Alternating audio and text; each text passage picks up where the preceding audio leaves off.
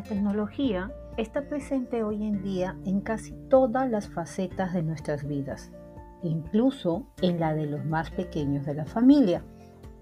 ¿Has visto cómo los niños de uno o dos años pueden controlar una tableta deslizándola con sus dedos? Haciendo esta introducción, vamos a ver entonces en estos podcasts cuál es justamente la adicción que se puede estar dando actualmente en niños y adolescentes en relación a las nuevas tecnologías y a los videojuegos. Entonces, ¿qué es la adicción a los videojuegos? La adicción se da cuando una persona necesita un estímulo concreto para lograr una sensación de bienestar y por lo tanto supone una dependencia mental y física frente a ese estímulo. Específicamente, al hablar de la adicción a videojuegos, el estímulo está dado justamente por los juegos online o de simulación, tanto en el ordenador, las tabletas y los smartphones. Ahora bien, ¿son los videojuegos malos? En sí mismo no. Por supuesto, es necesario que los juegos estén adaptados a la edad de desarrollo de cada niño evitando aquellos que son violentos. El problema no son los videojuegos, sino la relación que cada niño establece con ellos.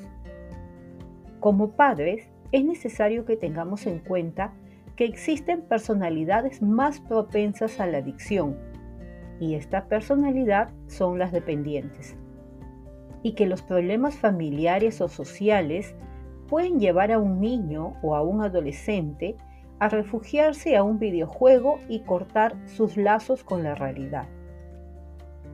Entonces, asimismo, la adicción al, al, Internet y a las redes sociales es cuando se está enganchado al Internet y esto puede actuar como una droga estimulante que produce cambios fisiológicos en el cerebro implica el aumento de la dopamina y de otros neurotransmisores vinculados al círculo de placer.